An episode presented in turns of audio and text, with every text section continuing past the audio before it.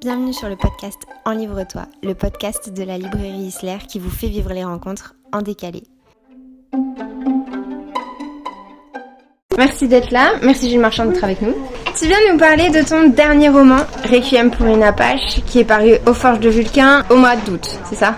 C'est exactement ça. Est-ce que tu peux nous faire un bref résumé de ce dont parle ce livre? Euh, c'est l'histoire, euh, je suis pas très fort pour faire les résumés, mais c'est l'histoire de euh, d'une petite communauté de gens euh, un petit peu euh, à part dans la société qui, qui vit dans, un, dans une pension, dans un- une espèce d'hôtel, restaurant.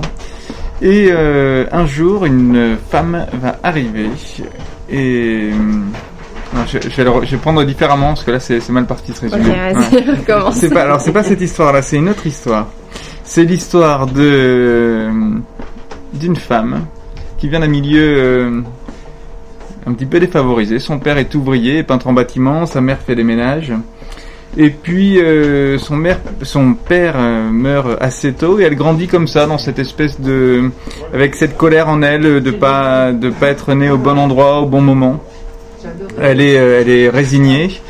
Et puis euh, elle va devoir trouver un travail et, euh, euh, elle va s'accrocher à un morceau de musique qui va qui va la tenir, qui va lui, qui va la, faire rêver pendant plusieurs plusieurs années. Et ce morceau c'est Jolene de Dolly Parton.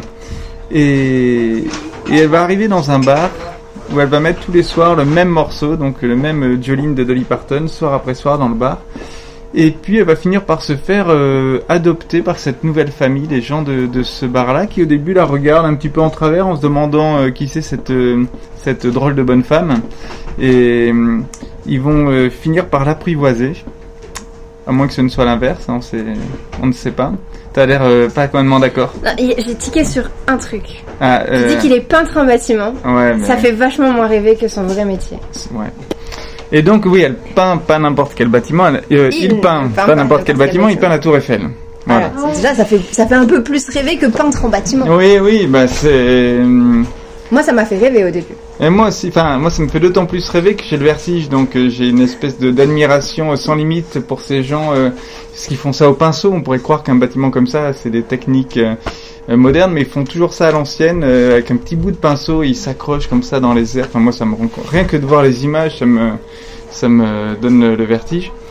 Et donc voilà, j'avais envie d'un métier euh, un petit peu euh, chouette, euh, pas forcément reconnu, pas forcément prestigieux, mais qui pourrait euh, faire briller les yeux de, de, sa fille. Voilà, c'est pour ça que j'ai choisi ce métier-là. T'as parlé de la chanson de Jolene, mais il y en a une autre qui revient euh, beaucoup, surtout au début du roman, que je m'attendais pas du tout à voir dans un de tes romans. C'est le Sud de Nino Ferrer. Ah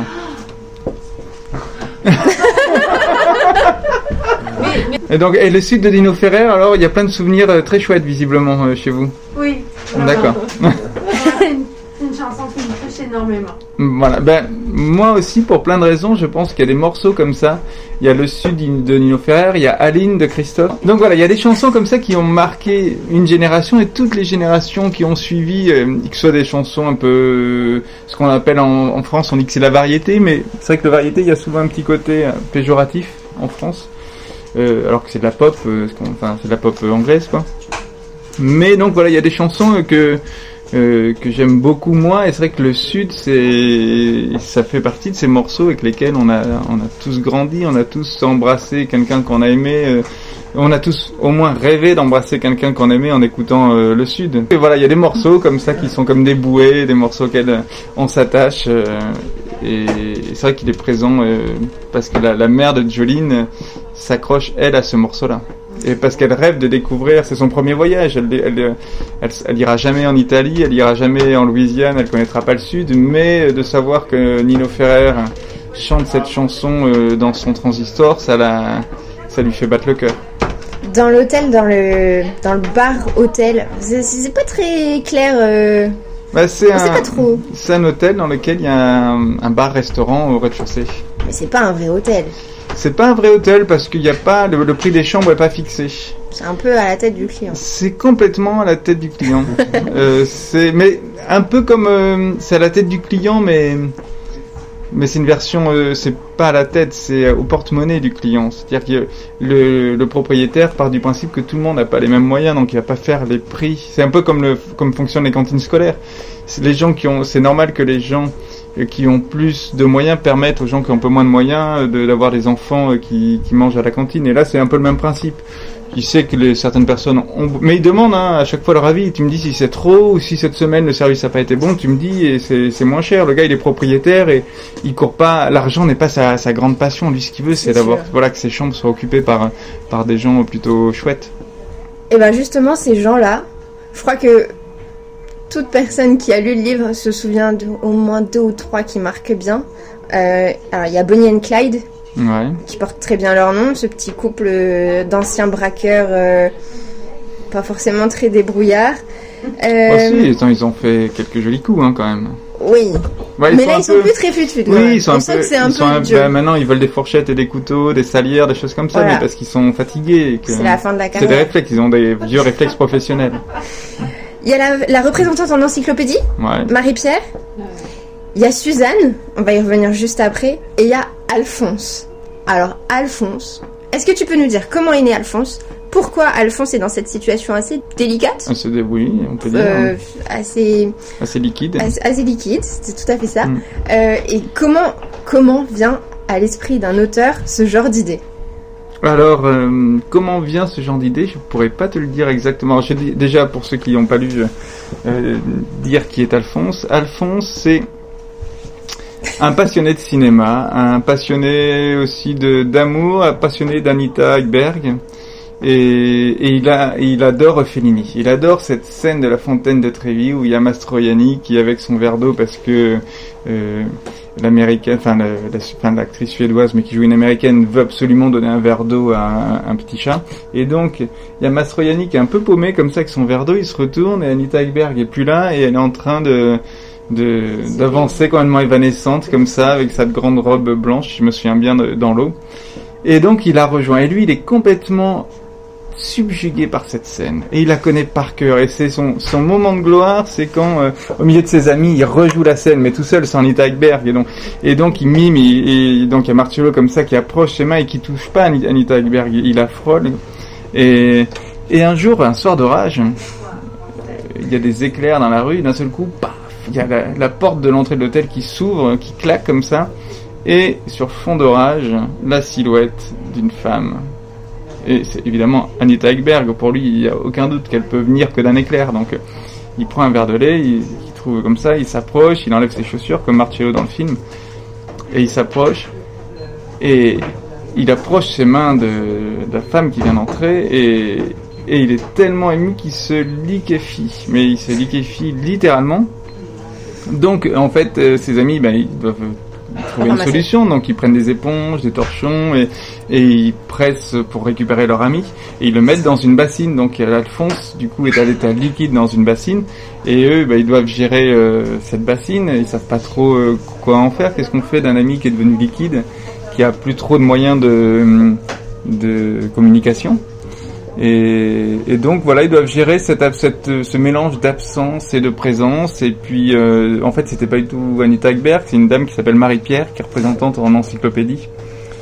Donc c'est un petit peu tout ça pour ça, mais mais ça me permettait moi de parler des rêves, de parler de, de l'absence, du deuil, de comment est-ce qu'on gère. Euh, quelqu'un qui est un petit peu là mais plus là, que ce soit une, place dans un cimetière ou une urne, qu'est-ce qu'on fait d'une urne? C'est un drôle de truc, est-ce que parce que c'est plus la personne, mais c'est le souvenir de la personne et c'est quelque chose d'important, mais mais voilà, j'avais pas envie de parler de ça sous cette forme-là. Je trouvais que ça mieux de de, de parler de quelqu'un qui avait trop cru en ses rêves euh, au point d'en devenir euh, complètement liquide. Par contre, on va parler de Suzanne. Suzanne, elle n'est pas réellement présente. Elle n'a jamais eu de corps physique. Non.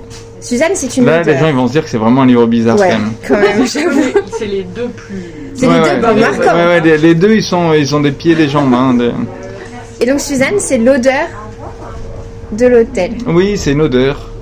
C'est, euh, vous savez, il y a des endroits quand on, quand on rentre ou quand on y revient, on sent, on sent une odeur. Les gens ils, ils cherchent, ils se demandent d'où ça vient. Si c'est, et c'est pas une odeur quand même agréable. Hein. Euh, alors je dirais pas jusqu'à dire que les gens regardent sous leurs chaussures quand ils rentrent dans l'hôtel, mais ils se demandent s'il n'y a pas un bouquet un peu euh, qui trempe dans une eau croupie ou c'est un truc un petit peu aigre qui qui, a, qui fait penser un peu à l'odeur de la Suze. Sais pas si vous voyez, si vous avez déjà goûté de la... En général, la Suze, c'est ce qui reste, c'est la bouteille qui a tout au fond du buffet des grands-parents. On sait pas pourquoi les gens achetaient ça à un moment. Et alors ça, il y, y, a plusieurs raisons. C'est que euh, souvent, on, dit que les décors des livres sont un vrai personnage. Les gens ils disent oui, mais c'est le décor, il y, a, plusieurs personnages, mais l'endroit, l'hôtel, c'est un vrai personnage du livre. Et moi, ça m'a toujours un petit peu, alors pas agacé, mais parce que je comprends le, je comprends le raisonnement, mais mais un petit peu gêné. Disons que moi j'aime beaucoup les personnages, mais je trouve que les décors c'est aussi quelque chose d'assez noble et qu'on peut dire que le décor est très important sans que ça soit un personnage. C'est des fonctions différentes. Et je me suis dit mais en décor, je vais me servir de cette odeur qui fait partie du décor, parce que la musique, l'odeur, enfin les cinq sens font partie de, du décor.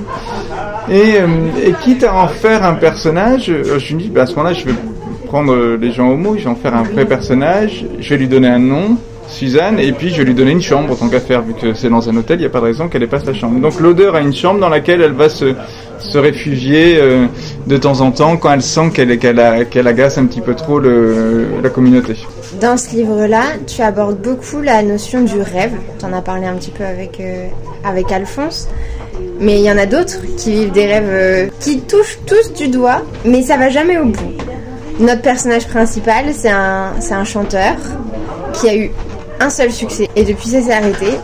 On a le personnage qui va vouloir monter alors, il veut amener la plage en banlieue parisienne, c'est ça? Ouais. Et puis, bah, ça va pas très bien marcher. Non. Et il va continuer de courir après son rêve. Pourquoi cette notion du rêve aussi, de manière aussi importante dans ce roman-là? Mais Parce que je pense que selon les milieux d'où on vient, ça, on appelle ça un rêve, une chimère ou une ambition. Et, et c'est ce qui nous fait avancer à un moment, c'est les projets. Après, tous les projets ne sont pas réalisables, tous les projets ne sont pas réalistes. Mais c'est bien d'y croire, c'est ce qui nous fait avancer à un moment ou à un autre. C'est quand on écrit un livre, on ne sait pas si on va, on va en commencer six avant de, trouver le bon, euh, le bon, le bon début, le vrai livre qu'on a envie d'écrire. Et, c'est compliqué là. Enfin, tous les, tous les beaux projets euh, partent d'un rêve et d'une volonté. On ne sait pas si on va y arriver. On sait pas. On sait, on sait pas comment ça va se passer. Et puis, alors pour revenir sur le chanteur, moi c'est c'est venu, enfin, il y a plein de raisons qui m'ont donné envie d'écrire sur ce personnage-là, mais j'avais envie de d'écrire quelqu'un qui avait fait danser plein de gens, qui avait fait rêver, qui avait procuré beaucoup d'émotions à des salles, à des, des salles énormes, et qui d'un seul coup avait été ringardisé. On ne sait pas pourquoi, parce que des comiques, euh, parce que des gens, des chroniqueurs peut-être avaient décidé que finalement ce qu'ils faisaient c'était pas si bien, c'est un peu, un peu populaire, un peu gentil, un peu plein de bons sentiments, un peu plein de ci et plein de ça, et que des gens avaient commencé à l'imiter, des gens avaient commencé à se moquer de lui, à le parodier, et qu'à partir de ce moment-là, sans qu'il sache pourquoi, il s'était retrouvé un petit peu la risée d'une société qui qu'il avait porté euh, avait porté au sommet, donc il est complètement euh, bah, dégrisé. Et surtout, il comprend pas ce qui fait que les gens lui disent ah oui mais c'est normal, euh, c'est la rançon du succès. Mais il dit mais à quel moment on m'a parlé de rançon? Moi, j'ai fait de la musique, moi j'ai fait de la guitare, je fais de la musique, je fais chanter les gens et à quel moment ça, ça, autorise les gens quand ça ne leur plaît plus à, me, à se moquer de moi, à m'humilier et en plus il est obligé de rester un petit peu digne et il peut pas montrer que tout ça l'atteint et le blesse parce que sinon on plus lui dire que non seulement il est ringard mais qu'il a pas d'humour quoi. Donc il est obligé de quand euh, des gens se moquent de lui, il sourit poliment en faisant semblant de, de trouver ça plutôt euh, bon enfant et chouette alors qu'au fond de lui c'est une vraie blessure parce qu'il comprend pas, il dit mais pourquoi, euh, pourquoi on se moque de moi enfin moi je voulais juste apporter du plaisir aux gens mais c'est comme en, en, foot j'avais été très marqué alors j'en parle parce que je sais qu'il y a un grand amateur de foot. Et il y a un joueur euh, de Marseille, mais qui a fini son, sa carrière dans un grand club, puisqu'il a fini au Girondins, qui s'appelle Jean-Pierre Papin.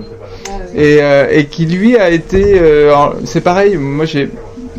C'est vrai que les footballeurs ne pas trop de problèmes d'argent, ce sont pas les gens qu'on a le plus envie de plaindre, surtout les, les stars du football, mais euh, moi, j'avais assez de tendresse pour lui parce que tous les soirs, les guignols de l'info avaient commencé à se, à se, moquer de lui, à, le parodier, à le ridiculiser euh, soir après soir. Et euh, lui, son métier, enfin je sais pas, je connais pas bien sa vie, mais j'imagine comme tous les footballeurs professionnels, déscolarisés très jeunes. Donc forcément, en sport-études, surtout à l'époque, la priorité c'était pas de leur faire lire des livres et pas de leur donner une instruction solide, c'était de leur faire d'en faire des, vraies machines à marquer des buts, à, tacler, voilà. Et ce gars-là, d'un seul coup, donc il remplit euh, les stades, il marque des buts, des buts les plus incroyables, etc. Il marque l'histoire de son sport. Et puis d'un seul coup, paf, les gens se foutent de sa gueule systématiquement, on l'imite, on l'appelle, on imite sa voix, enfin on imite les gens qui l'imitent, etc. Et il se retrouve dans une situation où sa fille, euh, euh, en fait c'était ça qui, c'est de là qu'est venue cette histoire-là, c'est qu'il racontait que sa, fille, euh, qui est handicapée en plus, je crois, euh, rentrait de l'école en pleurant parce que les gens se moquaient d'elle en imitant son père.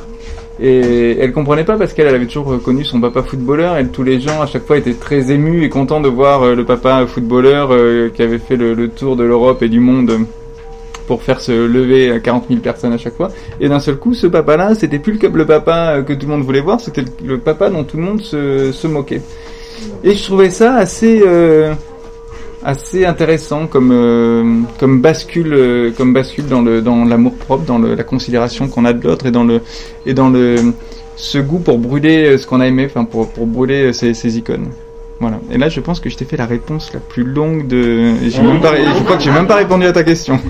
Je sais plus quelle était ma question. Je crois que c'était ça va alors parle-nous de ton livre. Je crois que ça euh, pourquoi tu n'as pas donné de nom de famille, tu ne donnes pas d'âge, euh, tu ne donnes pas le vrai prénom de Jolene?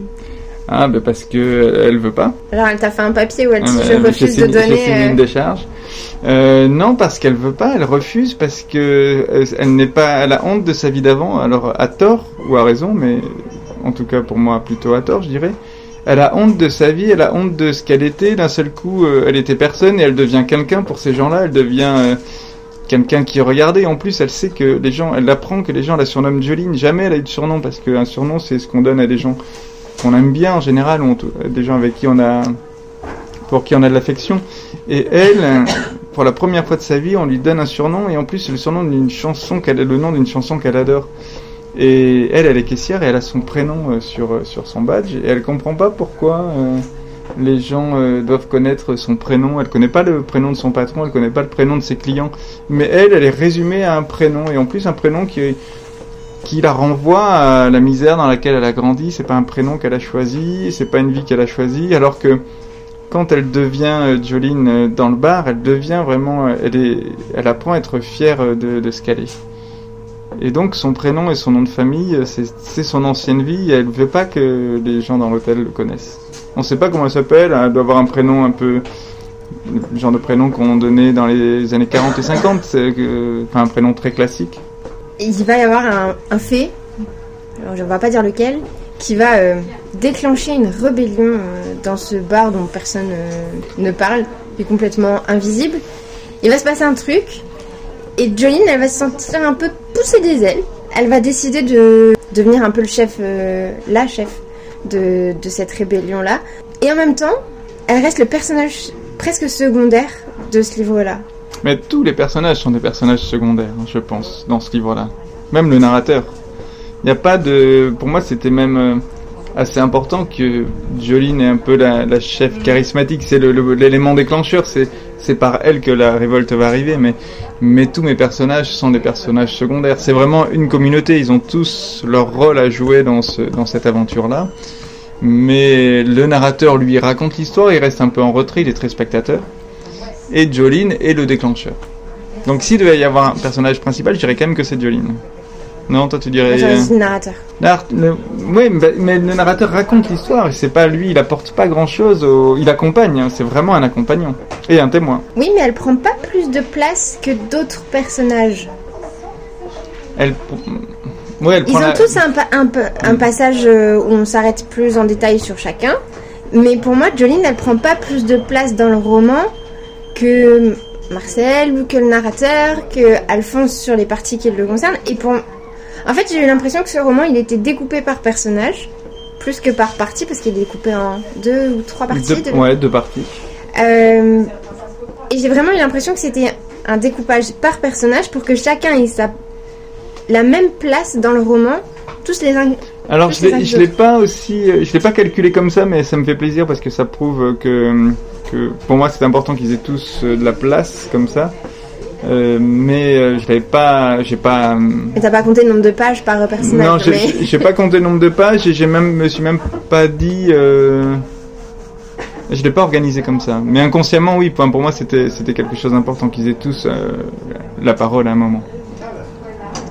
Mais euh, Jolene, euh, bah, c'est l'héroïne, c'est c'est celle qui fédère toute cette bande-là, et c'est et c'est ce qu'annonce le narrateur au début. Je vais vous raconter l'histoire de Jolene quand même. Et c'est pas ce qu'il dit. Je vais vous raconter les événements. Et alors moi, la première phrase m'a marqué. Je l'ai relu il y a Hmm. 3 minutes. Il aurait fallu commencer par le début, mais le début, on l'a oublié. Ça a démarré bien avant nous et bien avant elle. Voilà, donc ça veut dire qu'il y a nous et elle déjà. Et lit la dernière phrase de de euh, Cette drôle de troupe avait fini par rassembler tous ceux qui avaient, un jour ou l'autre, été insultés pour ce qu'ils représentaient. Jolene leur a donné une voix, la sienne. elle a quand même une place importante. C'est Oui, le catalyseur, ouais. Oui, mais, oui, au début. mais au final, sur la globalité du roman, presque, c'est pas celle qui m'a le plus marqué. Ah oui, après c'est selon les affi- selon les marqué. affinités et mais c'est ça que moi qui que j'aime bien dans ce livre-là, enfin c'est que enfin ce que j'aime bien dans ce livre-là. Euh, ça fait bizarre de parler comme ça de son livre mais mais euh, Les autres, pas trop. Mais non, mais c'est que chaque lecteur euh, se sent proche, choisit ses personnages. Chacun fait un petit peu son casting. Il y a des gens pour qui le, le, le personnage le plus marquant c'est Antonin, d'autres c'est euh, c'est Jolene ou. Marcel. Hmm? J'aimais bien Mario. Ah ouais, ben Mario avec. Et T'attends qu'il ait sorti sa trilogie euh, Ouais. du frigo. hein. Oui. Est-ce que tu as. Ah, question personnelle, mais qui a un- une vraie. euh, Il y a une vraie question derrière. Est-ce que tu as un bar, un hôtel, café qui t'inspire? Euh, non. Parce que sur trois romans, il y en a quand même deux qui se passent dans un café. Ouais, c'est vrai. Mais hum, moi, je... Et presque le même, quasiment le même. Alors, Pour moi, c'était le même. euh, Enfin, pour moi, il n'est pas tout à fait identique parce qu'il y a. Alors, c'est vrai que je te dis pas, mais là, il faut descendre deux marches pour entrer dans celui-là et pas dans l'autre. Mais bon, c'est. ouais. Mais c'est vrai que je l'ai pas mis, donc. euh, Mais moi, dans ma tête, le bar, je le vois bien, je sais où est l'entrée. et C'est pas, c'est pas le même bar, mais c'est vrai que c'est le même, c'est le même genre de bar.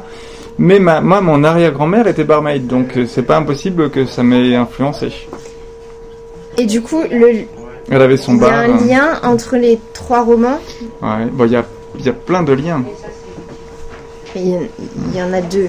Mais tu me les as dit, alors euh, c'est pas du jeu. Je les ai pas trouvées toutes seules. Ah, bah c'est quoi alors du coup? Le lampadaire Les lampadaires, ouais. et la dame au chien. La dame au chien. Tu me- tu me l'as dit sur un endroit Ouais. Stradi, on le croise. Stradi vient, bah, le personnage principal de euh, Un funambule sur le sable vient chanter une chanson euh, à la moitié du livre dans euh, Requiem pour une Apache. Il y a Je le. l'ai raté. Ah bah écoute. Il est, il est là. L'ai ouais. raté. Ouais, si, si, il vient chanter une petite chanson. Euh, Il y a. euh, Son camarade aussi, il y est à un moment donné. ouais, Max. Voilà. euh, Le, le meilleur C'est copain du. Bah, il vient mettre euh, God Only Knows dans le jukebox. Voilà. Il y a euh, les musiciens de Zigan qui Ah, descendent l'escalier de Une bouche sans personne, qui viennent deux fois sur scène. Ah oui, c'est vrai. Voilà, dans, euh, à la, dans la dernière partie de Requiem pour une Apache. Il y a le l'ancien résistant qui, qui retrouve dans le grenier, euh, qui devient le concierge de Une bouche sans personne. Ah, ça, je l'avais pas fait le Ah oui, moi. Ouais, bah Ouais, ça bah, c'est un peu plus sioux. Ouais. Mais euh, voilà, il y a des trucs.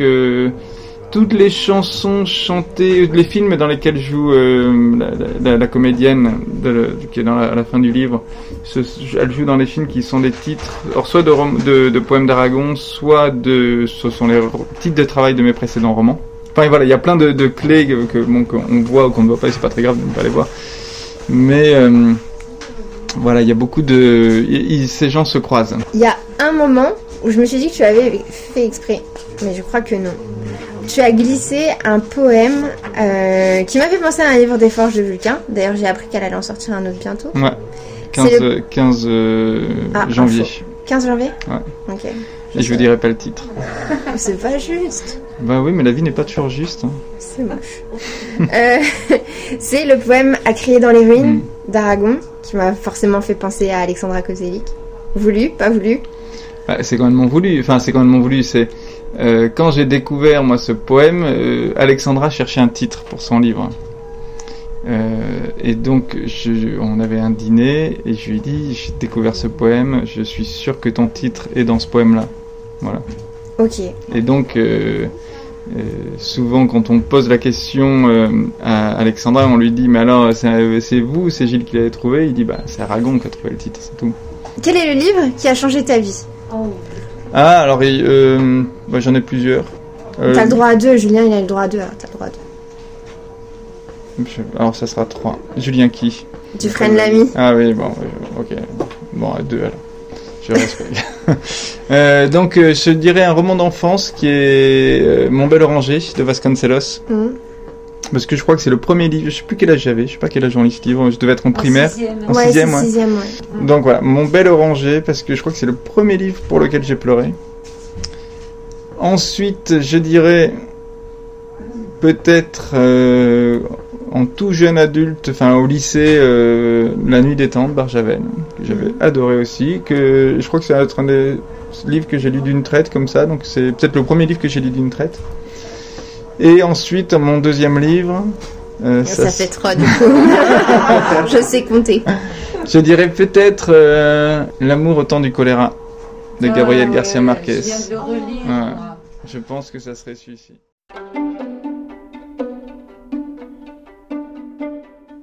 Merci de nous avoir écoutés. Et pour connaître toutes les informations sur ce podcast, n'hésitez pas à vous rendre dans la barre d'infos. Pour connaître les prochaines rencontres, allez directement sur le site isler.fr pour toutes les informations. N'hésitez pas à liker, à vous abonner et à très vite.